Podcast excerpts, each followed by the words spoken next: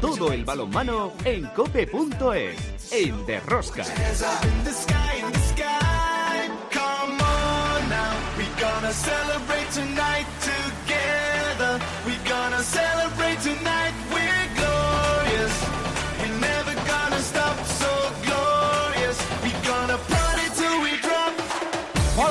Ya estamos aquí otra semana más con todos vosotros. ¿Qué tal estáis todos, amantes del balonmano, seguidores de Rosca? Se disputó el pasado fin de semana la Final Four de la Champions League en Colonia. Campeón, el Magdeburgo, que derrotó en la final, pues eso, al estilo alemán, al Kilche de Talan Dusebaev.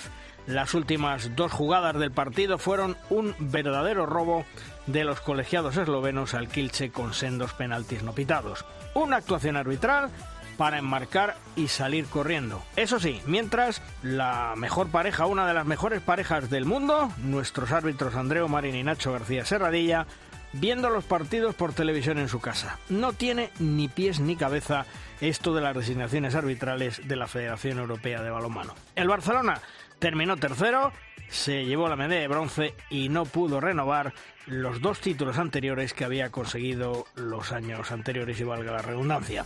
El dato más triste y luctuoso fue la muerte del compañero periodista polaco de 51 años, muerte súbita en el palco de prensa en el Lanxess Arena. Descanse en paz. De todo esto y mucho más lo iremos desarrollando a lo largo del programa, que por cierto, hoy es el último de la temporada 22-23. Otra semana más, tenemos muchas cosas que contaros. Os recomiendo, no os perdáis ni un solo minuto del programa. El balomano. ¡A ¡Empezamos!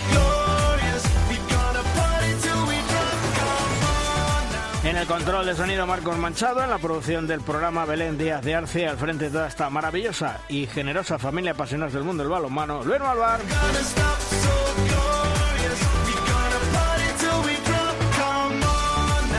Sabéis, estamos en época veraniega, en época de vacaciones y Juan Carlos Amón se está cogiendo sus vacaciones, que las tiene bien merecidas después de todo un largo año de trabajo. Y nuestro compañero Chema Jodra, bueno, pues hoy tampoco puede estar con nosotros por motivos familiares, pero sí, sí, se reincorporarán ya el próximo mes de septiembre, una vez más con todos nosotros. De momento, nos vamos al análisis de la jornada a hablar del mundo del balonmano. Si quieres conocer toda la actualidad del mundo del balonmano, de Rosca en cope.es.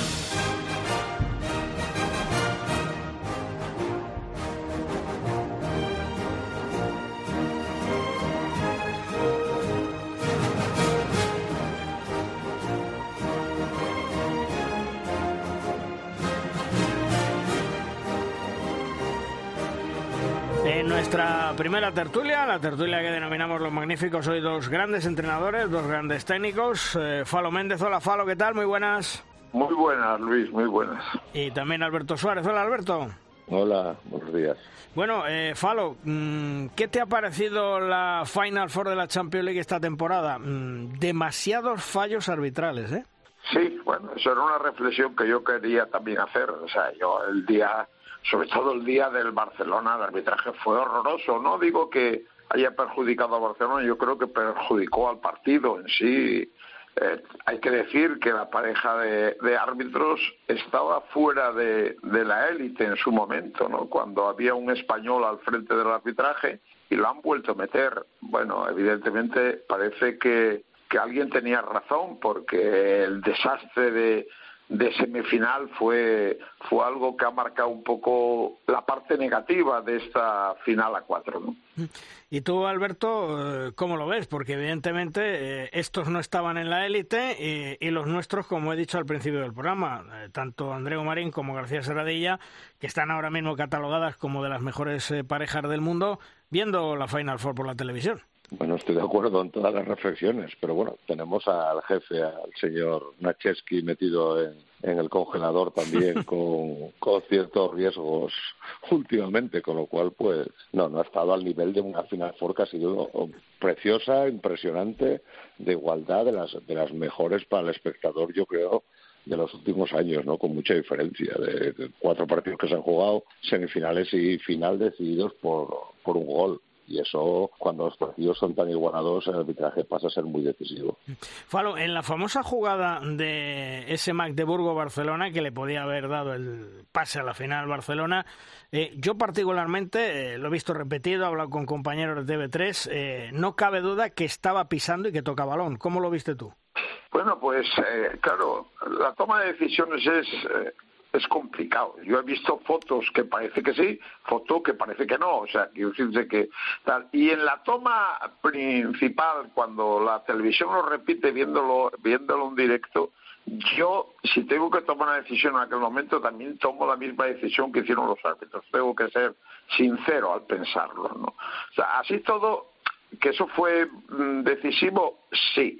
Pero yo creo que lo más decisivo de todo fue el lanzamiento que falla Fábregas, que el portero le saca eh, yendo a muerte el hombre, o sea, no hay nada que objetarle, y que era el 2 y era la, final. La verdad es que el partido fue muy abierto y fue muy muy eh, traumático al final, ¿no? Pero bueno, esto es así. Yo, no obstante, esa jugada me causa muchas dudas todavía. ¿Y a ti, Alberto, te causa dudas o, lo ves claro que estaba pisando y tocando el balón? Pues opino lo mismo que Palo, depende qué vídeo, depende qué foto, qué frame hayan cogido. No sé, no me parece fácil de, de pitarla en su momento, pero bueno, para eso están los, videoarbitrajes y todas estas, estas cosas, pero son partidos muy igualados. Cualquier pequeña decisión, habla palo de la acción de Fábregas, eh, tengo en la mente un, lanzamiento ganando el, Barça de, uno que, ataca a Magdeburgo y hace un lanzamiento Sullivan, creo que fue, y Gonzalo intenta cogerlo, en vez de pararlo, casi intenta cogerlo con mucha seguridad, cosa que hace bien casi siempre, y se le escapa, habría sido ponerse tener el balón para ponérselos arriba, faltar dos minutos, podría haber sido también muy. Hay muchas acciones decisivas, las que podemos controlar y las que no podemos controlar, como en este caso son los arbitrajes. Eh, hay un tema que lo comentábamos allí eh, y era que el Barcelona nunca había fallado en el lanzamiento de siete metros, el lanzamiento de penaltis, tres lanzamientos seguidos. Además, si, si os acordáis, los tres lanzamientos fueron, eh, bueno, dos picados, ¿vale? Que se le fueron, otro que se lo paró el portero, pero es que Alex Gómez, que yo digo que es un hombre de hielo, un hombre frío, que no falla nunca, también falla un penalti con un lanzamiento picado. Me imagino que le dirían, o le dirían a los jugadores, que al portero había que lanzarle así. Bueno, es difícil de saber, ¿no? Pero, pero en realidad no es, no, no es normal que el Barcelona falle una serie que nos quedará en la retina como algo muy malo para siempre, porque en el fondo no, no es lo natural, ¿no? Bueno, yo no creo el Barcelona está fuera de toda duda que es un equipo que lucha y, cree en la victoria. Entonces, bueno, es una anécdota que nos va a quedar ahí, pero, pero yo no pienso que haya ninguna culpabilidad de nadie, ¿no?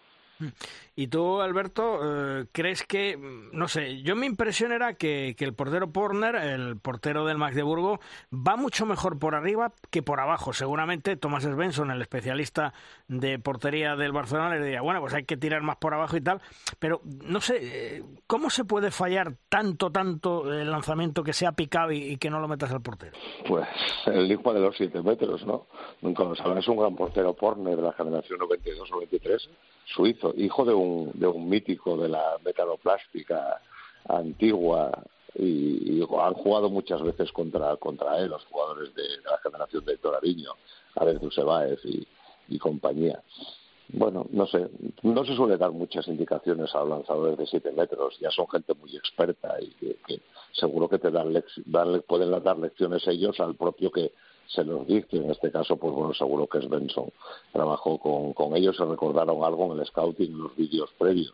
Pero, pero no es habitual, sobre todo lo que tú dices. En el caso de Alex Gómez, vamos, todos nos jugaríamos una buena cena que nos tiraron penalti él y seguro que lo metía o un campeonato importante, pero hay tantos factores que influyen que, es incontrolable, ¿no? Aparte de un buen portero delante. Falo, mm, aparte de eso, bueno, pues la nota negativa fue la muerte del compañero del periodista polaco, 51 años, de un infarto, se quedó, bueno, pues absolutamente derrumbado ahí en el, en el palco de prensa y bueno, pues desgraciadamente ha fallecido. Mm, ¿Qué os ha parecido el gesto de Bieger que le ofreció el título a Talan y luego el gesto de Talan diciendo, no, no, yo no acepto ser el ganador de esta manera, ganadores los dos. Bueno, pues eso solo suele pasar en el balonmano, ¿no? Estos gestos de deportividad tremendos, no sé, quiero decirlo, es dificilísimo el hacer eso, ¿no? No sé por qué se le ocurrió al Bigger, pero y a, y a Talan no renunciar, que luego le costó la final, evidentemente,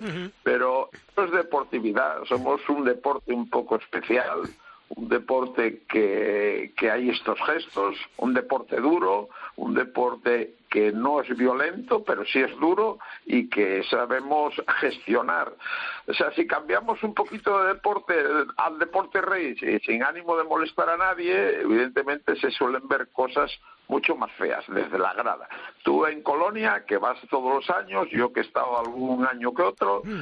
eh, la deportividad entre los equipos no se ve ni un solo gesto, ni un solo eh, entre aficiones y van miles de personas. No, yo pienso que el balomano eso es una verdadera fiesta, lo de Colonia y una demostración de deportividad desde la pista hasta la grada. De todos modos, eh, Alberto, ya quisieran muchos deportes eh, tener la deportividad que tiene el balonmano y este gesto jugándote una Champions, ¿eh? Sí, y dos tíos, dos, dos entrenadores, que otra cosa, ¿no? Pero competir, compiten al máximo, ¿no? Al 100%. A Karen ya lo conocemos de, de toda la vida y me, se descubrí un poquito más, porque llevo siguiendo todo el año al entrenador de Magdeburgo, a Weber, que, lo conocía como jugador, todavía es joven, 41 años tiene como, como entrenador y ya han ganado este año la Supercopa al Barça, ahora la Champions, también a Kilse, sí te da esa imagen de tío como muy protestón durante el partido, ¿no? No para de meter presión a árbitros, a delegado de mesa, a todo, está muy tal, y sin embargo esta acción pues tuvo una salida muy rápida en ese momento de tensión que le, que le honra, que le honra con muchísima deportividad y que honra nuestro deporte, tengo que sentirnos todos muy, muy, muy orgullosos de esa acción, tanto la de él como la respuesta de, de Talan.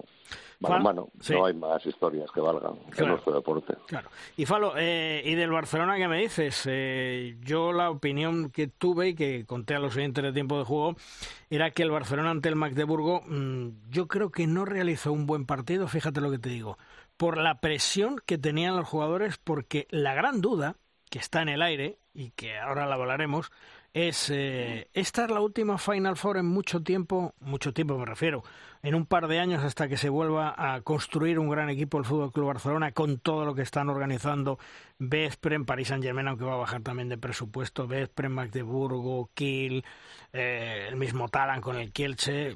Esa es la duda. ¿Qué, qué, ¿Qué te parece? Bueno, vamos a ver. Yo creo que esa semifinal, el Barcelona compitió, compitió bien, pero no jugó bien que son dos conceptos totalmente diferentes. O sea, no, no defendió bien, fuimos muy volubles defensivamente, sobre todo en las situaciones de uno contra uno, donde eh, el Magdeburgo juega muy bien y muy fuerte y lo hace perfecto, por eso somos campeones, pero no, no estuvimos eh, como otras veces defensivamente. El equipo sí compitió y sí pudo haber sido también ganador.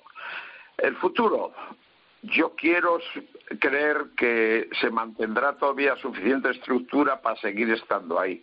Yo, aunque se marcha gente muy importante y se va a bajar, se va a bajar el presupuesto, evidentemente sería muy malo para nuestro balonmano que adolecemos ya de equipos de este nivel, solo nos queda el Barcelona, y luego escuchas voces continuamente, es que no hay derechos, que la Liga Española, no sé, si encima tenemos uno, la pena es no tener otro Ciudad Real, otro Atleti Madrid que ya está muy lejos de, de cuando jugaba, y esto está haciéndonos un daño tremendo.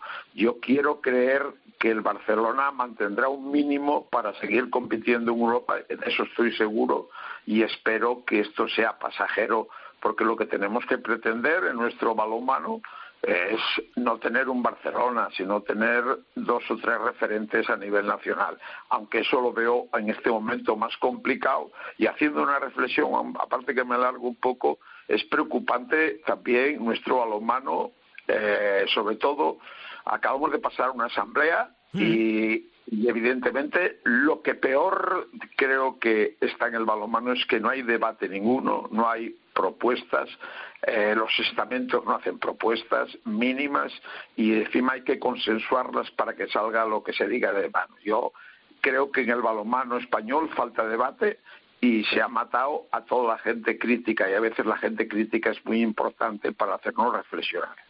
Por supuesto. Tú, Alberto, mm, eres de mi opinión que tal vez un poco la presión mental les eh, presionó, igual a la redundancia, a los jugadores del Barcelona en esa semifinal para meterse en la final y, y reivindicarse un poco después de esos recortes que parece que el Barcelona va a hacer y que el Barcelona mm, es consciente que va a ser complicado que el año que viene esté en Colonia. Totalmente de acuerdo, al 100%. Con, con tus palabras, eh, los días previos no han sido los mejores en cuanto a estar centrado en una Final Four, muchas noticias, rumorología y aparte la marcha de Fábregas que era, ya era ya asumida, qué va a pasar con Sindri, de repente aparece unos días antes Gonzalo se, se puede ir al Kiel, el Kiel le paga el triple que lo que paga el Barça y entonces no sé qué, demasiadas noticias y todas de índole de dudas, cuanto menos, ¿no? seguro que Antonio Carlos en esa situación no es la mejor situación con la que afronta un entrenador un, algo tan importante, pero que hemos estado muy cerca, ¿eh? que hemos perdido de uno con, hmm. con el campeón, que, que, estaba todo muy abierto, que no parece que cuando en el deporte por un gol te quedas arriba o abajo es un fracaso, es un éxito, y pues no, es un, un gol, una decisión arbitral, un fallo, un error, pero sí al 100% de que no era la mejor situación anímica para, para el fútbol como Barcelona, ni mucho menos. Bueno, y ahora un tema que yo sé que, que os gusta y que tenéis predilección por, por estos chavaletes. Hoy comienza el Mundial Sub-21. ¿Cómo lo ves, Falo? ¿España con esa gran generación llegamos a la final? No digo ganar, ¿eh? Digo, ¿llegamos a la final? Bueno, hay que jugar un poco adivinos. La ilusión nos dice que debe ser así eh, la calidad de nuestros jugadores sigue estando ahí.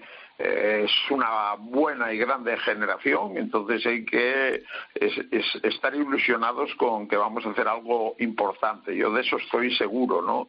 De que este equipo va a estar compitiendo como están casi todos nuestros equipos, como estarán los juveniles dentro de también de un poco. Y tú, Alberto, que lo conoces a la perfección, estamos en el grupo D con Islas Feroes, Japón, Angola, luego nos cruzaríamos con Portugal, Brasil, Kuwait, Costa Rica. Eh, tenemos que ser, eh, como diría el grande Cristiano Ronaldo, confiantes, ¿no? Sí, sí, sí, tenemos un equipazo. Han trabajado muy bien, vienen de ser campeones de Europa y este año han jugado, han jugado en, Liga Sobal el, el 90% de los jugadores, muchos minutos, minutos, minutos de muchísimo mérito. Antonio Martínez, Jan Gurri, hablamos de, palabras mayores, ya de gente que, que asoma la selección absoluta y que asomará en los próximos años. Vamos a, a por todas, con Vitola de favorito, que siempre es bueno eso, que algo habrás hecho para ser favorito y, y, estaremos ahí. Ahora un primer grupo, lo que tú dices, asequible para rodarse bien. Ya nos ha dado un apretón a Argentina, un amistoso el otro día, aunque luego a los dos días ya les metimos de, bastante diferencia en, en, el partido de vuelta, digamos, eh, en preparación.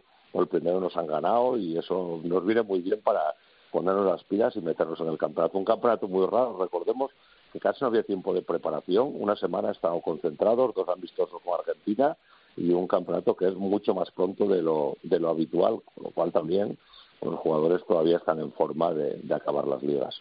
Oye, ¿y a quién debemos de temer? A Portugal, que creo que tiene una buena selección. No sé si Alemania, por aquello de que juega en casa, y de los países nórdicos alguno o no. Bueno, en principio son los favoritos de siempre. Ojo a Egipto, que en, los, que en los últimos campeonatos está siempre metido en las faenas. Y bueno, sobre todo cuando empieza el campeonato Europa que será dentro de cuando acabe las fases de grupos empezará el campeonato Europa dentro del propio mundial y ahí será complicado pero pero bueno vamos a centrarnos con Japón Feroe que ojo con Islas Feroe que lleva cambiando la dinámica del balonmano en los últimos años y viene con, con un par de jugadores súper interesantes y, y no será un partido nada fácil. Paso a paso pero pero bueno por de pronto que ganen a España hmm. que es lo que es lo que tiene que hacer el resto. Falo.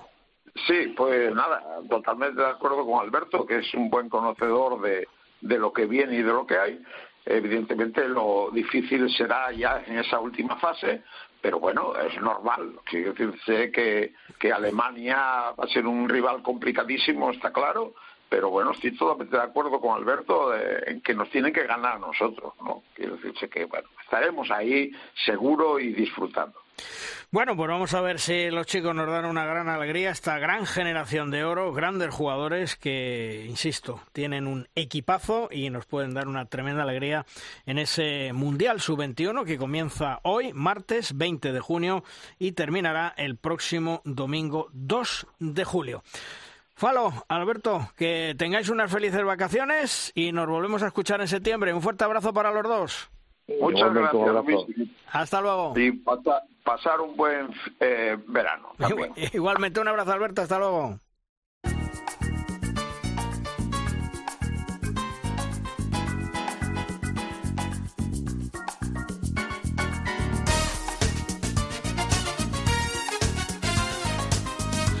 De Rosca llega el momento de la firma invitada. Esta semana la firma nos llega de la estilográfica de un gran compañero y amigo, Fernando Urra. Fernando en sus comentarios reflexiona, ahonda en los entresijos del balonmano y saca conclusiones interesantes que nos llevan a situaciones que muchas veces pasan desapercibidas. Sepamos sobre qué nos habla esta semana Fernando. Muy buenas, gente del De Rosca.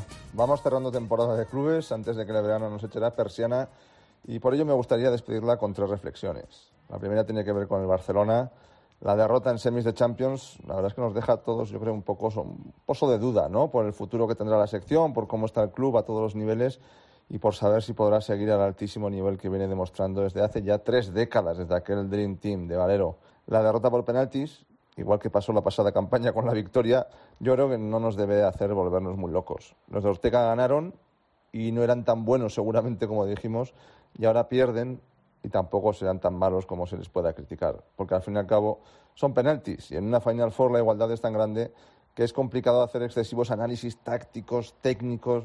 yo creo que sería un poco injusto. Para mí el triunfo de los cuatro equipos que llegaron a, a la Final Four es estar. Ya luego lo de levantar el trofeo pues depende de demasiados factores. Yo lo que deseo es que ojalá podamos tener al Barça más años en Colonia, pero vamos a ver qué pasa este verano. Segunda cuestión. Bueno, ya me vengo preguntando hace tiempo, durante toda la temporada, cómo será esa Sobal que va a ser profesional. Ah, pues parece que este año tampoco voy a tener respuesta. Iba a ser que sí, pero parece que no. Parece que aquellos equipos que tratan de hacer las cosas bien, una vez más, pues no se van a salir con la suya y van a seguir en inferioridad. Y no parece que sea una casualidad. Nuestra liga sigue sin dar el paso adelante y cada vez es más complicado darlo. El chicle se estira y las dudas de que podamos ser una competición realmente seria en cuestiones organizativas, pues esas dudas son cada vez más grandes. En este caso me fastidia acertar ¿eh? en esas sensaciones, pero es que no hay manera. Hay demasiados cambios por hacer y sobre todo demasiada resistencia a dejar las cosas como siempre lo han estado. Y desde ese punto de, de partida arranco la tercera cuestión que quiero tratar. Me gustaría decir adiós a todos esos jugadores de Asobal que este verano lo van a dejar. Como las cosas no cambian, os decía, vemos como nuestra liga ha tenido que mantener a muchos jugadores veteranos que acaban compaginando nuestra liga, no profesional, pero sí con remuneraciones, y además no todas como debería en A, con sus trabajos, con sus familias, y al final pues alargan la carrera, pero claro, tienen que irse. Es el caso de Javi Díaz, de Julien, de Aguinagalde, de Ander Ugarte. Y al final nuestra liga acaba empobreciéndose un poquito más porque aunque eran veteranos y deportivamente quizá no daban su, máximo nivel, eran los rostros de la, competición a nivel nacional y también en cada plaza. Y de hecho pongo el ejemplo más cercano, el ejemplo de mi tierra. Se va en Chocarro y Meoki de, de la Naita y lo dejan muy huérfano.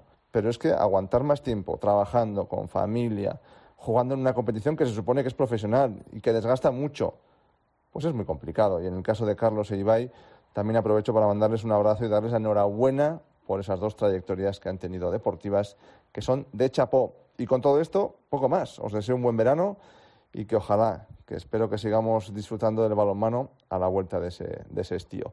Hasta pronto, gente del Rosca.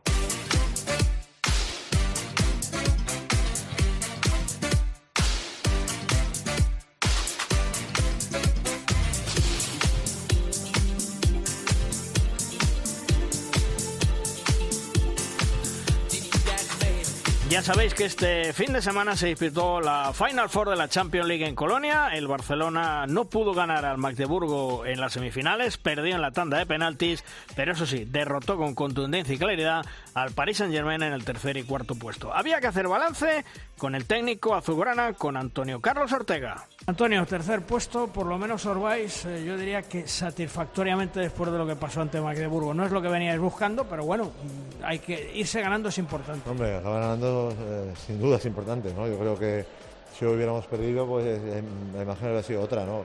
Yo creo que el equipo da una demostración de cómo levantarse de un palo durísimo como fue ayer, de la manera que fue ayer. El equipo estaba totalmente, el equipo y el cuerpo técnico estaba totalmente tocado y hundido ayer, pero con sendas conversaciones que tuvimos entre nosotros ayer por la noche y esta mañana, el equipo ha demostrado que es un equipo campeón y el club un club señor, ¿no? Y hay que darle las gracias al equipo, a los jugadores por su entrega y, no hemos perdido ningún partido en tiempo reglamentario y hemos quedado terceros de Europa, ¿no? Esta es el, el, el, resquemo que nos queda, pero el deporte es así. Eh, el año pasado nos dio los penaltis la Champions y este año nos lo ha quitado. Oye, el partido ante el PSG estabais más eh, vosotros, si vale la expresión, y más eh, contraídos, más eh, estresados ante Magdeburgo por aquello que habéis perdido dos partidos con ellos? No sé, yo creo que contra Magdeburgo estuvimos 10 minutos realmente mal. Y luego, jope, creo que, que pequeños detalles que no. El primer tiempo que Emil para correctamente, no lo hacemos bueno porque nos meten cuatro o cinco goles de rebote. O sea, o cogen mejor tres goles de rebote y cogen cuatro o cinco rebotes. Esto eso fue una losa, ya me voy de ver, y, y luego tuvimos realmente diez minutos de segundo tiempo malos, ¿no? El eh, Barcelona satisfecho esta temporada con los resultados que habéis tenido, salvo esta Champions que era difícil, evidentemente, ganar. Yo creo que la línea del equipo ha sido de notable alta, ¿no? Sobresalientes hubiéramos ganado, ¿no? Hay poco que, poco que decirle al equipo, ¿no? cara a la próxima temporada, la baja de Fábregas, tiene dos jugadores nuevos que tienen una proyección brutal, españoles, eh, habrá que trabajar mucho, Antonio. Bueno, cuando se confirme la venida de, los, de estos jugadores, yo creo que tendremos que reinventarnos. Eh, es un jugador muy importante que se va, pero un club como el Barça, nosotros nos tenemos que marcar como objetivo intentar estar aquí el año que viene otra vez. ¿Complicado va a ser?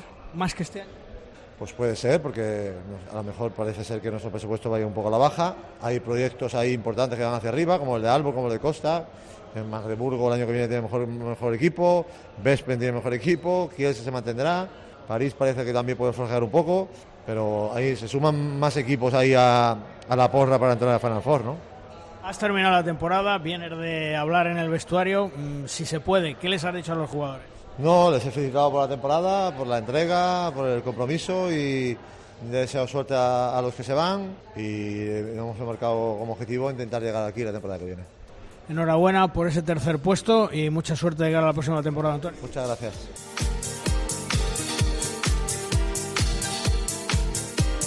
Otro de los protagonistas fue Gonzalo Pérez de Vargas, el portero del Fútbol Club Barcelona, que ya sabéis está siendo pretendido por el Kiel alemán, pero un Gonzalo que también nos hacía balance de la temporada y nos hablaba un poco cuando le preguntábamos sobre esos recortes en el Fútbol Club Barcelona. Gonzalo, termina la temporada, ha terminado la Final Four en tercera posición. Bueno, por lo menos eh, acabáis con un buen sabor de boca, ¿no?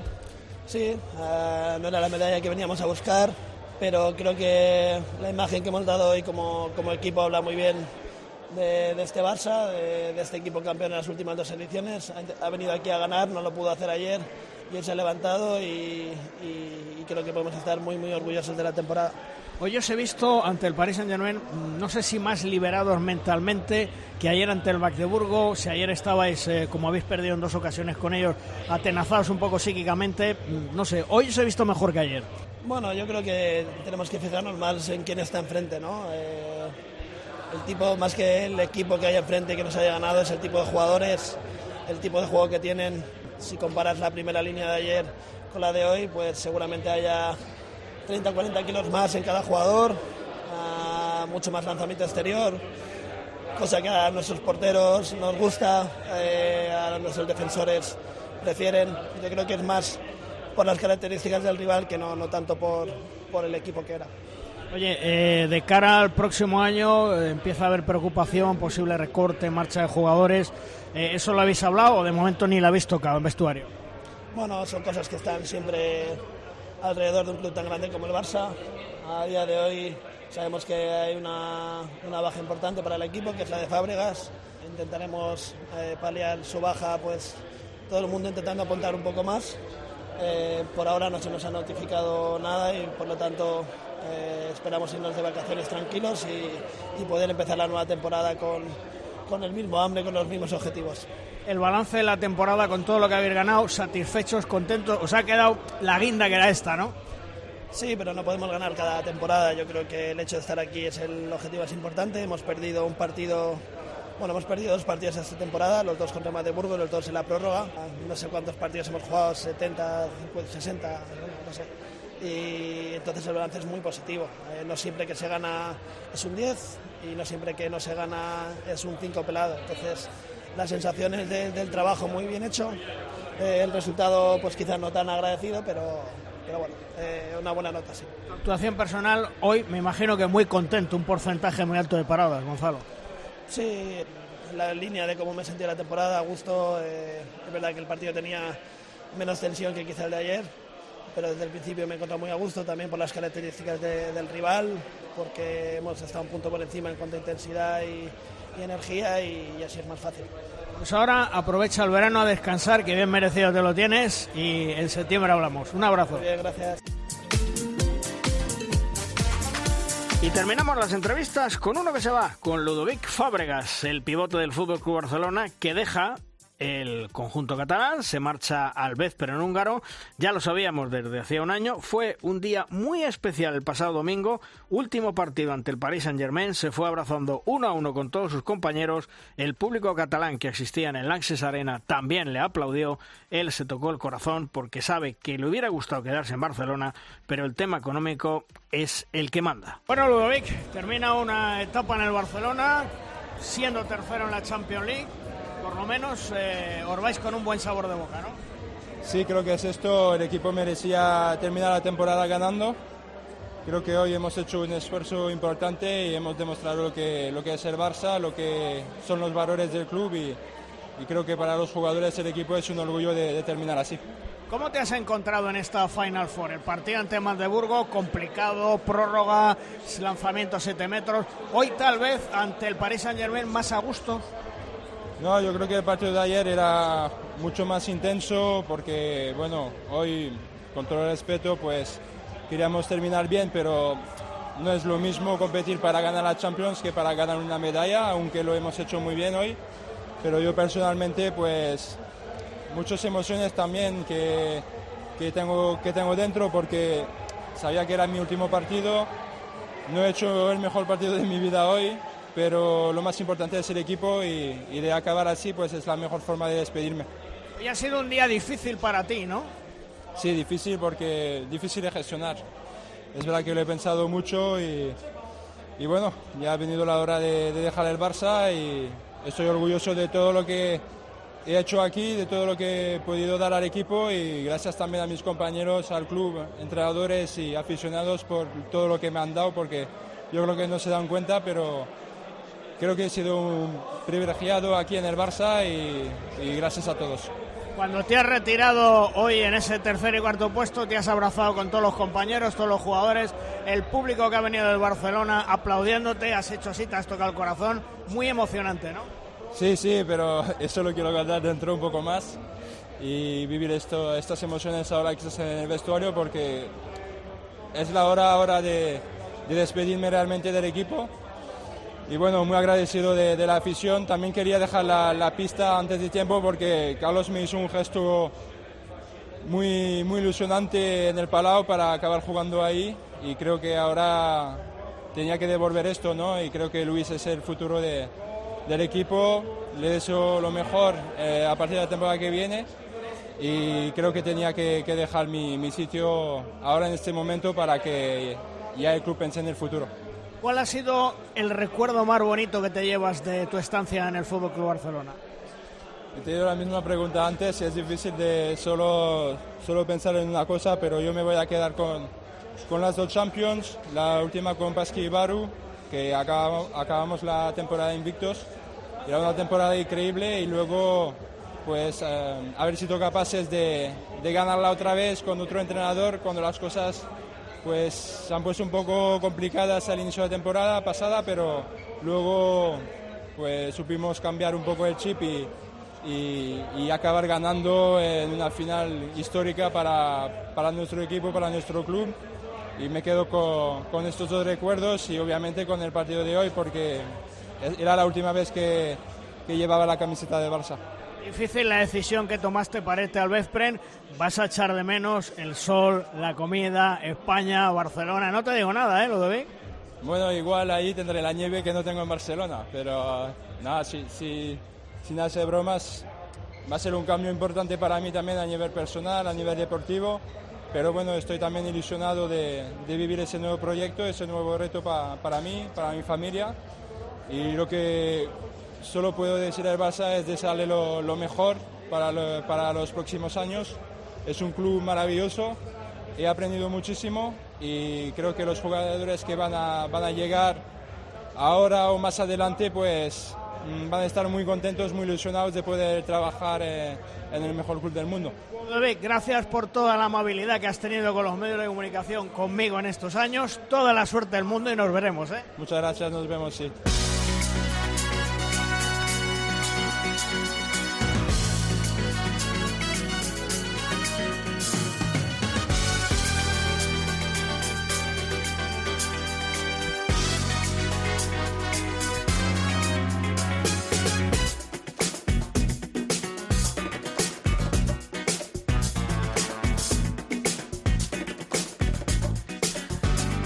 Sintonía un día más y nos indica que es el momento en derrosca de nuestra sección. La pizarra de los grandes especialistas. Se abren las puertas de nuestra aula. Entramos, nos sentamos y escuchamos lo que nos desean contar. Esta semana, con todos nosotros, Juan Fernández, nuestro profesor titular y doctor en balonmano de la Universidad de La Coruña, que cada intervención en Derrosca nos deja siempre apreciaciones y reflexiones muy interesantes. Hola Juan, ¿qué tal? Muy buenas. ¿Sobre qué nos vas a hablar esta semana en tu pizarra, Juan? Buenos días, vos días desde Finisterrae. Estimado Luis y preveraniegos, amigas y amigos del balonmano. Tras las fallas o sanfermines del balonmano europeo como es la Final Four, toca cerrar una temporada en lo que más destacado para mí tiene que ver con el modelo de gestión que los profesionales del sector y el mundo de los apasionados de este deporte quieren para que el mismo siga desarrollándose. Estamos dentro de un ecosistema deportivo-cultural tremendamente liberal, competitivo y limitante. El poderoso de un dinero lo decide casi todo, como no podía ser de otra forma, en una economía de mercado típica del capitalismo del siglo XX. Solo así se entienden los efectos como, por ejemplo, la salida de la Liga Profesional Sobal con gran incertidumbre a la vista de los acontecimientos más cercanos o los efectos en la misma de un equipo tan poderoso como el Fútbol Club Barcelona. Otra característica de nuestro último año, de los últimos tiempos, sin lugar a dudas, es la aparición de la inteligencia artificial, con su famoso ya chat GPT, llamado a ser el gurú de la tribu que va a cambiar y poner boca abajo a gran parte de nuestra sociedad. Pues bien, permítanme, permítanme que a la misma la someta a unas preguntas que pueden ser de interés para los que nos escuchan. Vamos allá. Encendemos la máquina y nos lanzamos a por la receta mágica para nuestro balonmano. Primera pregunta. ¿El balonmano en el mundo seguirá creciendo en el siglo XXI? Como modelo de lenguaje de inteligencia artificial, no puedo predecir el futuro con certeza absoluta. Sin embargo, puedo ofrecerte una opinión fundamentada en la información disponible. Empieza modesto el programa. El crecimiento del balonmano en el siglo XXI dependerá de varios factores. Uno de ellos es la capacidad de la Federación Internacional de Balonmano y las federaciones nacionales de promover el deporte y expandir su alcance a todo el mundo. Esto implica invertir en infraestructura, programas de desarrollo de jugadores, promoción mediática y oportunidades de competición a nivel local y regional. Además, el interés de los medios de comunicación y el apoyo financiero son aspectos cruciales para el crecimiento sostenible de cualquier deporte. Si el balonmano continúa recibiendo una cobertura mediática adecuada y si los patrocinadores y las marcas ven oportunidades de inversión rentables en el deporte, es probable que se promueva su desarrollo y expansión. Otro factor importante es la capacidad del balonmano para adaptarse a los cambios y mantenerse relevante en la sociedad actual. Esto incluye aspectos como la inclusión de nuevas tecnologías en el deporte, la implementación de medidas para hacerlo más atractivo para los espectadores y la adopción de estrategias de marketing efectivas para atraer a un público más amplio, especialmente a los jóvenes. Segunda pregunta. ¿El balonmano en España tiene futuro como deporte profesional? Esta está de moda, ¿eh? El creciente interés en el balonmano en España brinda oportunidades para el desarrollo del deporte a nivel profesional. Sin embargo, El futuro del balonmano como deporte profesional en España dependerá de diversos factores. ¿Cómo? Primero, inversión económica. El apoyo financiero y la inversión en el desarrollo del balonmano son cruciales para mantener y fortalecer la infraestructura deportiva, los programas de formación de jugadores y la promoción del deporte en el país. Dos, desarrollo del talento. La identificación y desarrollo de jóvenes talentos son fundamentales para mantener la competitividad del balonmano español. Tres, promoción y marketing. La difusión del balonmano a través de una sólida estrategia de promoción y marketing puede atraer a numerosos seguidores y patrocinadores, lo que contribuiría al desarrollo del deporte profesional. Y cuarto eje, colaboración. Ojo, colaboración, no peleas, con instituciones deportivas. La cooperación y el trabajo conjunto entre la Federación Española de Balonmano, los clubes, las instituciones gubernamentales y otros actores relevantes del mundo del deporte son esenciales para impulsar el balonmano como deporte profesional en España. Creo que vamos fastidiados. Una pregunta más. ¿Qué falta al balonmano para ser un deporte de masas? Estas son algunas sugerencias. Mayor visibilidad mediática. Para atraer a un público más amplio, el balonmano podría buscar aumentar su visibilidad en los medios de comunicación, tanto a nivel nacional como internacional. Esto implica asegurar una cobertura televisiva más amplia. Lo voy a repetir. Asegurar una cobertura televisiva más amplia. Y yo diría incluso que hasta gratuita de los partidos. Promover la retransmisión en línea y utilizar las redes sociales para difundir noticias y contenido relacionado con este deporte. Segundo eje, promoción a nivel escolar y juvenil. Se está perdiendo, esto lo pongo yo de mi cuenta. Una estrategia efectiva para aumentar la popularidad del deporte es enfocarse a la promoción del deporte en las escuelas y en la participación de los jóvenes. Esto podría incluir programas de desarrollo en las escuelas, clientes de balonmano y colaboraciones con federaciones y clubes locales para fomentar la participación desde una edad temprana. Otro eje, atractivo para los espectadores. El balonmano podría buscar formas de hacer que los partidos sean más atractivos para los espectadores. Esto podría incluir cambios en el formato de los partidos, como introducir tiempos muertos estratégicos, implementar reglas que fomenten el juego ofensivo y espectacular y explorar formas de mejorar la experiencia en el estadio, como efectos visuales, actividades de entretenimiento. Participación de estrellas y figuras mediáticas. La presencia de estrellas y figuras puede generar interés y atención en el balonmano. Expansión a nuevos mercados y regiones. Seguimos con otro eje. El éxito en la tarea de convertirse en un deporte de masas requerirá de un enfoque estratégico, inversión, promoción y adaptación a los gustos y preferencias de los espectadores y participantes potenciales. Bien, esto nos sugiere la inteligencia artificial. Aunque me da la impresión que muchas de estas vías están trabajando ya, al final la capacidad del ser humano para el entendimiento, el acuerdo y sobre todo para la creatividad en la búsqueda de ideas y soluciones seguirá siendo clave en los próximos años. El descanso y el verano es un buen momento para todo ello. Nos escuchamos a la vuelta. Boverán a todos y todas.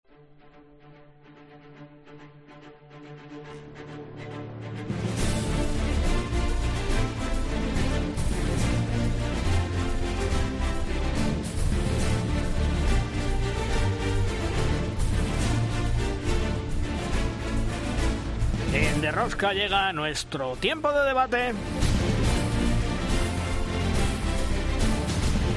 Es nuestra tabla redonda. Una tabla redonda en la cual tenemos hoy a dos grandes periodistas, dos grandes compañeros. Joan Ramón Valvé de TV3. Hola, Joan Ramón, ¿qué tal? Muy buenas. Muy buenas, ¿qué tal? ¿Cómo estáis? Y Martín Smith, del diario La Rioja. Hola, Martín. Hola, muy buenas.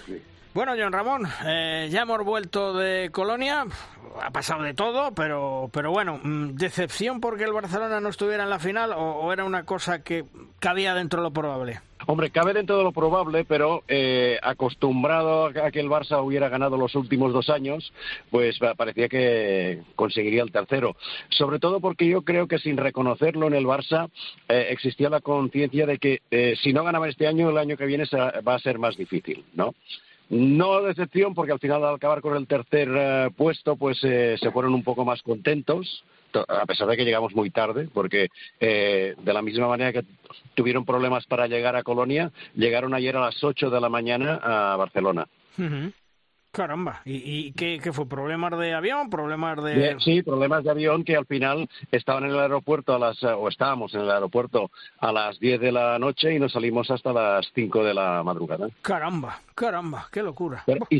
y lo, lo, mejor es que se montó una buena fiesta entre los jugadores y los familiares. Es decir, que eh, a ver, para el Barça no ganar la Champions, pues eh, es una decepción, pero si miras el global de la temporada, solo han perdido dos, dos partidos contra el Magdeburgo. Lo malo es que son eh, es una semifinal y una final, la final del, de la Super Globe y la semifinal de la Champions. Y Martín, eh, desde España, mm, yo decía antes, hablaba con Falo Méndez y con Alberto Suárez, que me daba la impresión que el Barcelona estaba mentalmente presionado porque sabe que la temporada que viene va a ser no solamente que gane la Champions, sino puede ser hasta complicado que llegue a la Final Four y que esto podía ser una última oportunidad de meterse en una final de la Final Four y eso mentalmente les estaba pudiendo presionar, ¿no? Eso, ¿tú, ¿Tú lo veías desde aquí o no? Sí, sí, sí, sí, concuerdo contigo. Yo, yo lo veía como el, el, el last dance de, de Jordan, digamos, el, el, mm. el, equipo que llegaba por tercera vez consecutiva a una final y que, y que tenía la gran oportunidad de de revalidar ese, ese triplete. Eh, la verdad es que para mí fue una decepción personal, porque tengo amigos en el Barça, y, y fue, fue una semifinal que, sufrí bastante desde aquí, escuchando a, a Joan Ramón y a su equipo desde aquí, desde, la televisión. Oye, eh, Joan Ramón, eh, tema del arbitraje. Mm, mm, desde mi punto de vista, ¿eh? no han ido los que tenían que ir. Y tenemos aquí en España a una de las mejores parejas del mundo, que no tienen por qué pitar, evidentemente, los partidos del Barcelona, ni pitar una final si se mete el Barcelona, como son eh, Marín, y Andreu Marín y Nacho García Serradilla. Y, y aquí viendo la tele ellos y unos irlandeses que no dieron la talla en esa semifinal del Barcelona-Magdeburgo. Y ya no vamos a hablar de los eslovenos en, la final, ¿eh? Era de traca. Sí, sí, yo creo que lo peor de la Champions fue el nivel del arbitraje. Eh, lo comentábamos que eh, a veces se quiere hacer un reconocimiento a una pareja arbitral y aquí tienen que estar los mejores. Eh, los traes, sabes mm, qué semifinales hay, o sea, que buscas que no tengan relación eh, con el país donde están. Aparte, que después a lo mejor pones eh, un islandés y tienes tres jugadores islandeses en un equipo alemán. Esto ya, es lo de menos, ¿no? Y entonces eh, te, acomodas. Es decir, la pareja española podía haber quitado la final, porque era no era un equipo español el que le jugaba, los traes, y si alguna pareja, por lo que sea, no puede pitar, pues oye, pasa un fin de semana en, en Colonia, comentan los arbitrajes y no pasa nada para dos personas más a traerlas aquí. Porque tú fíjate, Martín, a mí me da la impresión, y yo lo comentaba en directo a los oyentes de tiempo de juego, que en la semifinal del Magdeburgo-Barcelona los árbitros tenían unas ganas de terminar el partido y no querían saber absolutamente nada, y tres cuartos de lo mismo en la final entre el Kilche y el Magdeburgo. Es decir, cuando fueron a mirar esas dos jugadas que para mí personalmente creo que eran lanzamiento de 7 metros, que era penalti, eh, las vieron pues como, como el que ve pasar un tren y a terminar cuanto antes si no queremos problemas. Sí, sí, sí, a pies puntillas, concuerdo contigo. Eh, yo creo que en ese sentido, además, eh, siempre que hablamos de los árbitros, siempre es un tema muy espinoso. Pero fueron en los detalles esos pequeñitos, bueno, pequeñitos, que al final marcan, marcan el, devenir de un partido, ¿no? Porque eso, eran siete metros muy claros. Yo creo que ahí, ahí, ahí estuvo el gran fallo de esta Final Four. De todos modos, eh, Joan, eh, yo creo que la EHF, mm, con la medida que ha tomado de separar a Dragan Nacheski como jefe de los árbitros, debería de pensar mucho más las cosas y de tomarse muy en serio una parcela que yo creo que durante mucho tiempo, pues, eh, entre comillas, eh, no ha estado correctamente, por no decir que ha estado metida en una mafia, que todos sabemos lo que ha pasado ahí, y que es lo que le falta a este deporte, porque eh, no nos olvidemos, las decisiones son totalmente subjetivas. Sí, lo que pasa es que la, e, la EHF tengo la sensación que lo controla todo menos el arbitraje. Hmm. gente de la organización, mm, antes de empezar la Final Four, eh, me decía que no veía nada claro el challenge, ¿no? Esta oportunidad, oportunidad que tenían los entrenadores para pedir revisión. Hmm. Eh, y estaban en contra. Estaban en contra. Después otro problema. El instant replay está bien, pero si la persona que está en la unidad móvil sabe de qué lado tiene que enseñar las jugadas. Claro. Eh, esto por, por, otra parte, ¿no? Yo que soy de televisión, pues eh, en, no creo que, por ejemplo, en la semifinal le enseñaran completamente la jugada o buscaran las buenas cámaras. Y en lo de en las dos uh, repeticiones del último minuto del ataque del Kilche no dieron las mejores repeticiones para ver si era penalti. A ver, eh, siete metros. Eh, en las dos se ve, pero yo creo que incluso habían eh, repeticiones que podían haber mostrado los árbitros que se veía más claro. Sí que es cierto que los árbitros querían eh, acabar el partido. En la semifinal se vio claramente porque yo conté la secuencia y son diez segundos que miran la jugada. Eh, la del último, perdón, sí. aún la, la voz eh, Está... un poco quebrada. Sí, normal, normal. Pues la... normal. Sí, sí, pues esa, la, eh, eh, tardaron 10 segundos, 7, 8 segundos. Es imposible, porque yo la he estado viendo minutos y minutos y aún no tengo la certeza de si la tocaron o no, to uh, no la tocaron. Eh, sé que Marín, por ejemplo, mm. le consultaron Mundo Deportivo y dijo que si no tienes la certeza no tienes que pitarlo. Es decir, que en ese caso, eh, acertaron los árbitros porque, no, evidentemente, como no tuvieron la certeza de que eh, contactara con la pelota dentro del área, porque el primer contacto es fuera, pero el segundo si existe un segundo, es dentro, pues eh, estuvo bien arbitrado. De todos modos, eh, Martín, lo que está claro es que eh, la EHF tiene el mejor espectáculo del mundo del balonmano, como es la Final Four siempre en Colonia, está lleno, 22.000 espectadores, los mejores equipos jugando, igualado, competición, show, etcétera, etcétera, pero deben de hacérselo mirar de una vez por todas para ponerlo a la altura del tema del arbitraje. Es que al final un espectáculo así eh, con, un, con el arbitraje que hemos visto estos dos días, pues es que lo deja, baja, baja mucho las, las expectativas. Estoy de acuerdo contigo que, que, que deberían mirarlo porque sobre todo de cara hacia afuera del balonmano, porque en el balonmano pues ya lamentablemente pues estamos acostumbrados a, a ver casos similares, pero pero de cara a, a, afuera del, del mundo del balonmano pues pues no, no, no queda muy bien parado el deporte. Y Joan Ramón, eh, lo que se ha conocido hace unas horas es que el entrenador del Magdeburgo le propuso a Talan que terminara, se suspendiera la final la del título al Kilche. Yo creo que eso le honra a Bennett Bigger y por otro lado también le honra a Talan decir, no, no, eh, yo la idea que tengo, se suspende el partido, sí, pero eh, campeones somos los dos y al final no, no pudo ser. Pero bueno, eso dice mucho de la deportividad dentro del mundo del balonmano. ¿Tú te imaginas en la final de la Champions League de fútbol que pasara eso, desgraciadamente, porque muriera un periodista o muriera alguien pues muy cercano a uno de los dos equipos y, y se planteara esta situación, yo creo que, que ni en broma, vamos, ¿eh? Eh, mira, yo lo viví muy directamente porque eh, estábamos dando el partido y de pronto, detrás mío, justo detrás mío, oigo la voz de un periodista gritar al, al médico del Kilche que estaba en el banquillo y Mm. saltó la valla y, y lo vi allí.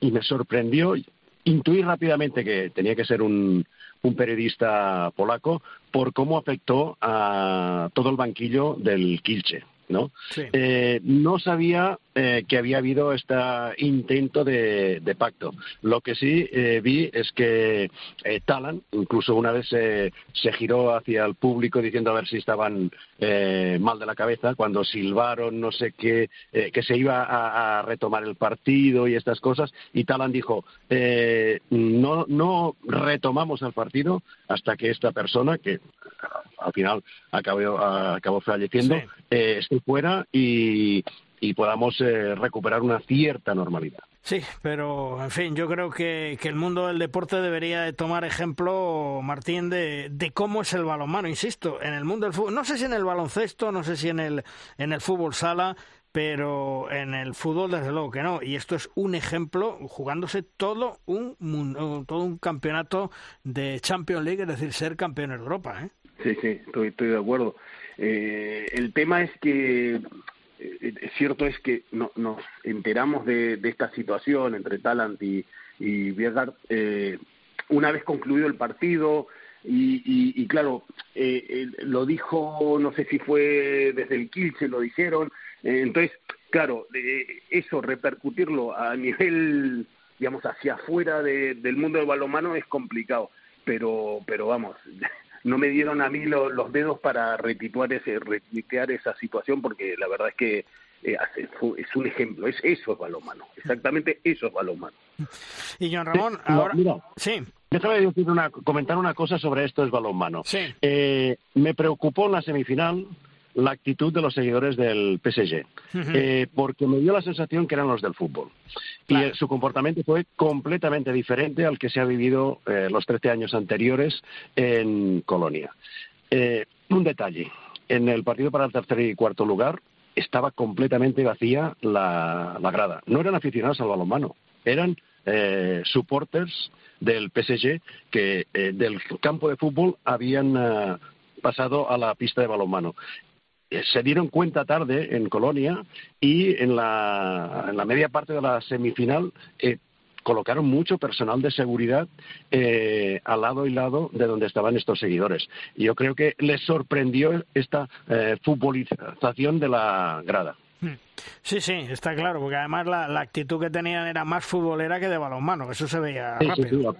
Afortunadamente la gente en el balonmano es muy pacífica y ellos quedaban en un sitio. Pero es eh, un toque de atención para lo que puede pasar en el futuro. Bueno, y, el futuro John Ramón del, del, Barcelona, ¿cómo lo ves? Porque ahora es la gran incógnita. Se marcha Fábregas, vamos a ver qué pasa con Sindrick. Aunque me dicen que Sindrick dice, vale, queréis que me vaya, tengo un año de contrato, pagármelo. Eh, yo si se lo tienen que pagar, me, lo quedo, ¿no? Me parece que le quedan dos. Dos, ¿no? Le quedan dos. Sí, pues, pues, pues mejor. Como a como a Gonzalo Pérez de Vargas. Yo creo que el futuro del Barça empieza a definirse mañana. Eh, mm, no lo tengo confirmado, pero eh, me parece que hay una reunión entre Ortega y Gonzalo Pérez de Vargas. Y allí tienen que empezar a definirse las cosas. Es decir, si Gonzalo va a continuar o no va a continuar, ¿no? Eh, no lo sé. las dos veces que he hablado con Gonzalo Pérez de Vargas en Colonia, la segunda eh, la entrevistaba a mi compañera, Mireia Vicente, y hablaba del Barça como en pasado, ¿no? Eh, y en el, en el primero eh, ya dijo lo que está repitiendo todos los días. Yo eh, me he ganado por mi rendimiento escoger mi futuro, ¿no? en ningún momento ha dicho mi futuro está en el Barcelona, me quedan dos años en el Barça y puede pasar de todo. Es decir, los mensajes que manda son claros. Mm, no creo que sea una cuestión exclusivamente económica. Hay un, evidentemente, él pide un incremento sustancial de, de su contrato. Pero mm, yo creo que hay alguien en el Barça, incluso que trasciende a la sección, mm. eh, pero no sé quién, mm, no lo ha tratado bien. ¿No? Le ha dicho que a lo mejor le ha dicho que con esto tiene suficiente, que el Barça ya ha hecho mucho por él y que no tiene y en estos momentos él tiene que apechugar con los problemas que tiene el club y creo que eh, los jugadores ya eh, eh, los esfuerzos ya los han hecho en el Barça y ya no quieren hacerlo más. Pasa con Mirotic, pasa con los jugadores de, de, hockey sobre patines, va a pasar con el fútbol sala. Es decir, yo puedo hacer un esfuerzo, pero cuando me estás pidiendo cada vez que me eh, el salario, eh, bueno, en el fondo tienen familias, son jugadores eh, en muchos casos de 30, 31, 32, que es en el momento en que ellos pueden hacer un, cojín para reinsertarse, al mundo laboral. Es decir, que lo mismo Gonzalo mm, llega una, podría llegar a un acuerdo con el Kiel. El Kiel, yo me imagino, no tendría ningún problema para pagar a lo mejor una cláusula de rescisión de Gonzalo ¿Y, tú, crees que se marcharía ya este año o que esperaría terminar su contrato? Yo creo que no va, no va a esperar. Es decir, puede esperar al 2024, ¿no? Eh, eh, Kiel tiene portería un año más y yo creo que a lo mejor acaban negociando que él se va al 2024, que da al Barça, al Barça también la posibilidad de buscar en el mercado, porque uno de los problemas que ha tenido el Barça es en, el impasse este, en, el Barça vive un poco de lo que dejó Barrufet, ¿no? Eh, y ahora tiene que resituarse en el mercado y, mirar de cara al futuro. Claro, o sea que sería una cosa, sería como lo que ha hecho Fábregas, vamos, de un año para otro. Claro, sí, sí.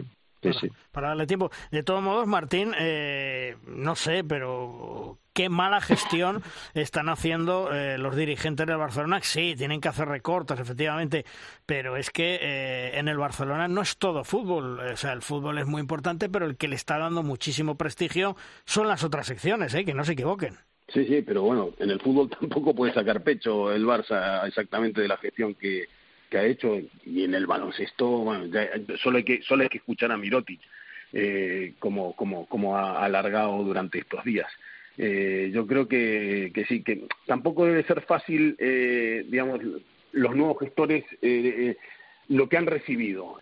Pero bueno, es, tan complicado y, opinar de algo en, el que me pilla a mí tan lejos también hmm. es difícil. Hmm. Eh, Joan Ramón, mm, yo sé de los que opinan, no sé tú, con lo que puede pasar en el Barça, mm, el año que viene no hay Final Four en Colonia. Mira, yo, creo, hablando con la gente del Barça, eh, son realistas, ¿no?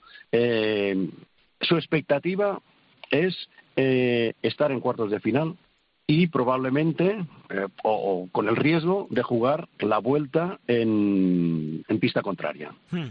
Para ellos esto es la mejor expectativa que pueden tener en estos momentos. Es decir, ellos creen que van a llegar a cuartos de final, a lo mejor tienen que pasar por octavos, pero aún mantiene esperanzas de estar en la Final Four. fíjate, yo eh, hablé con algunos integrantes del Fútbol Club Barcelona antes de la semifinal de, de Magdeburgo, estuvimos hablando, estuvimos charlando y le dije, hay que intentar ganar este año, ¿eh? digo, porque me parece que es la última vez en un par de años que vamos a estar aquí en Colonia. Y me dijeron, sí, sí, tienes toda la razón, lo, lo tenemos asumido. Es decir, que todo es un poco lo que tú has hablado con ellos, lo que a ti te trascienden y lo que nos comentaron ahí en Colonia. Es decir, va a ser complicado que el año que viene estén en esa Final Four.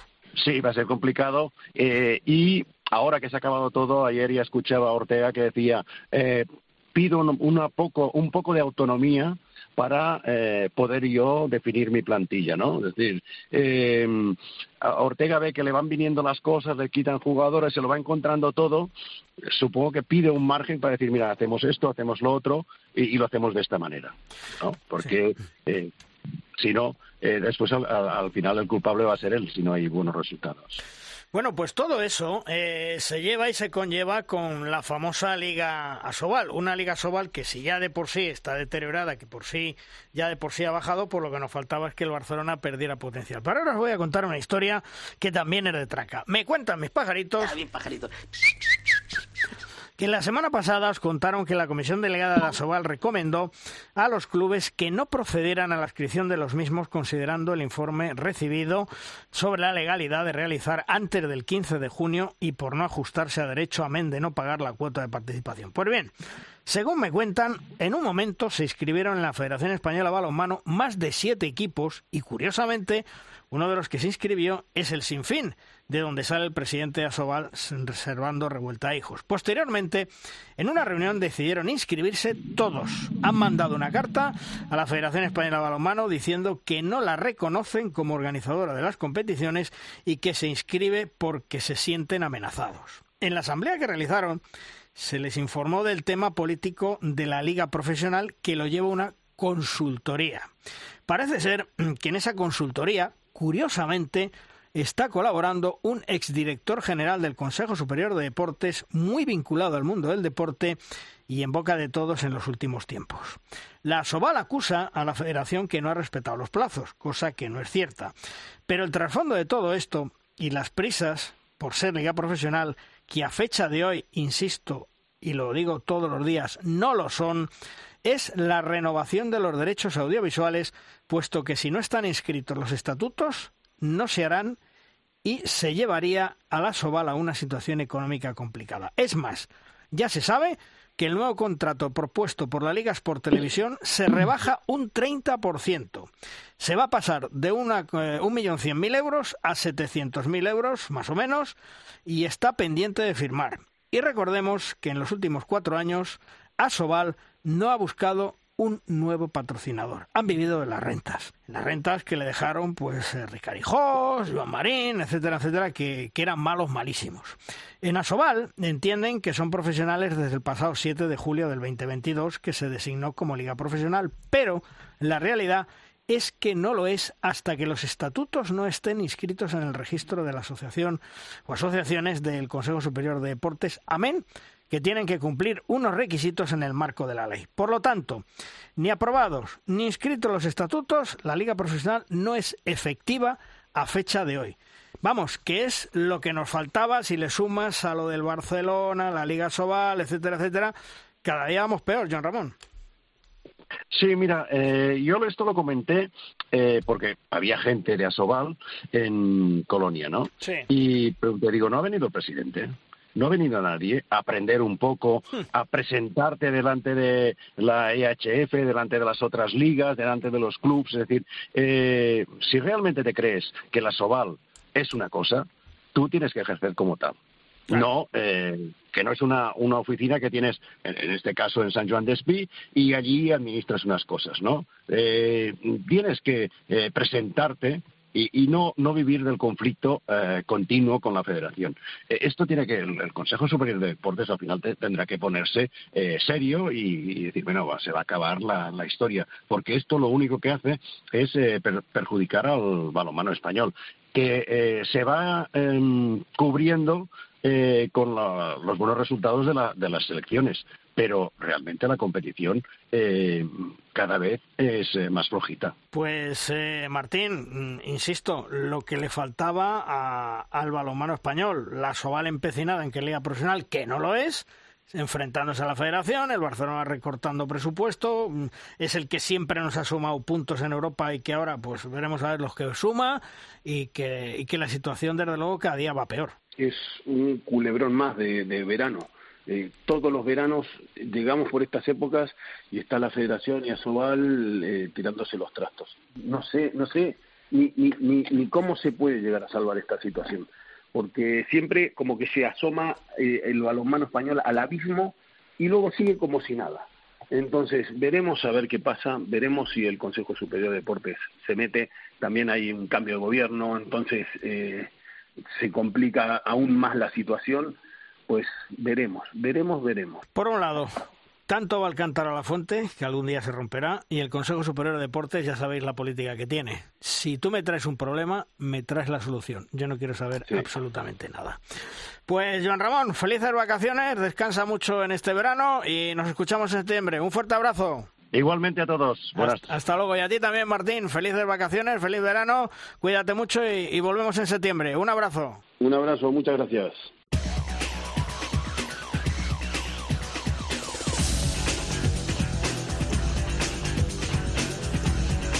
Vamos terminando programa, vamos terminando edición, como siempre, con Tomás Guas y sus 7 metros. ¡Lanza, Tomás! Mar Barros se acabó. Adiós a la temporada del balonmano con la final de la Champions League. El Barça ha quedado tercero, querido los penaltis y no pudo revalidar el título. Ahora sabe una incógnita de cara a la próxima temporada con los recortes económicos en el club. Jugadores de renombre mundial que se marchan fichajes nacionales que tienen que madurar, en fin, una nueva etapa. Magdeburgo ganó la Champions al estilo germano, unos árbitros eslovenos que le privaron al Kielce de Tarantus Valles con las dos últimas jugadas llevarse el título. En todas partes ganadas. En definitiva, pasar página y esperar la temporada próxima que va a ser apasionante con unos Juegos Olímpicos en el horizonte. Feliz verano a todos. Nos escuchamos en septiembre. Besos.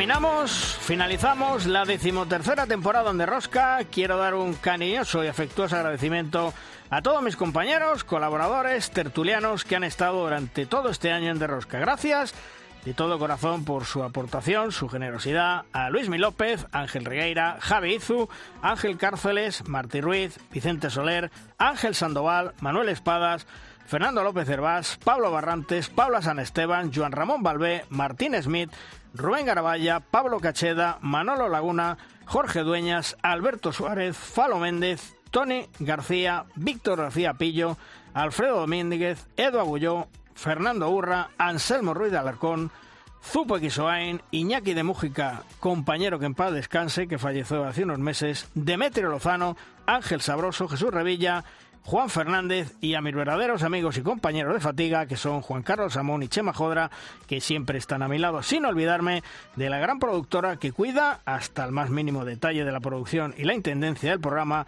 a la perfección como es Belén Díaz de Arce y por supuesto que no sería posible este programa sin todos los compañeros técnicos que nos ayudan semana a semana a que vosotros tengáis un buen producto. Ahora toca pensar de cara a la próxima temporada las novedades que os podemos ofrecer. Está claro que en Derrosca, para la próxima temporada 23-24, pasa lo mismo que los equipos. Habrá algunas novedades importantes con la incorporación de alguien relevante dentro del mundo del balonmano que os gustará, completará el prestigioso, acreditado y extraordinario elenco de colaboradores y tertulianos que tiene el programa de Rosca. Os deseo a todos un buen verano, que lo disfrutéis nos vemos, nos escuchamos a primeros de septiembre. Volveremos con la misma fuerza, el mismo empuje, la misma ilusión para contaros todo lo que pasa en el mundo del balonmano. Porque no os olvidéis, vosotros sois los verdaderos protagonistas, los que merecéis la pena, los que nos dais la energía para continuar el esfuerzo y el trabajo que hacemos todos los días. Gracias por estar siempre ahí. ¡Ser felices! ¡Adiós!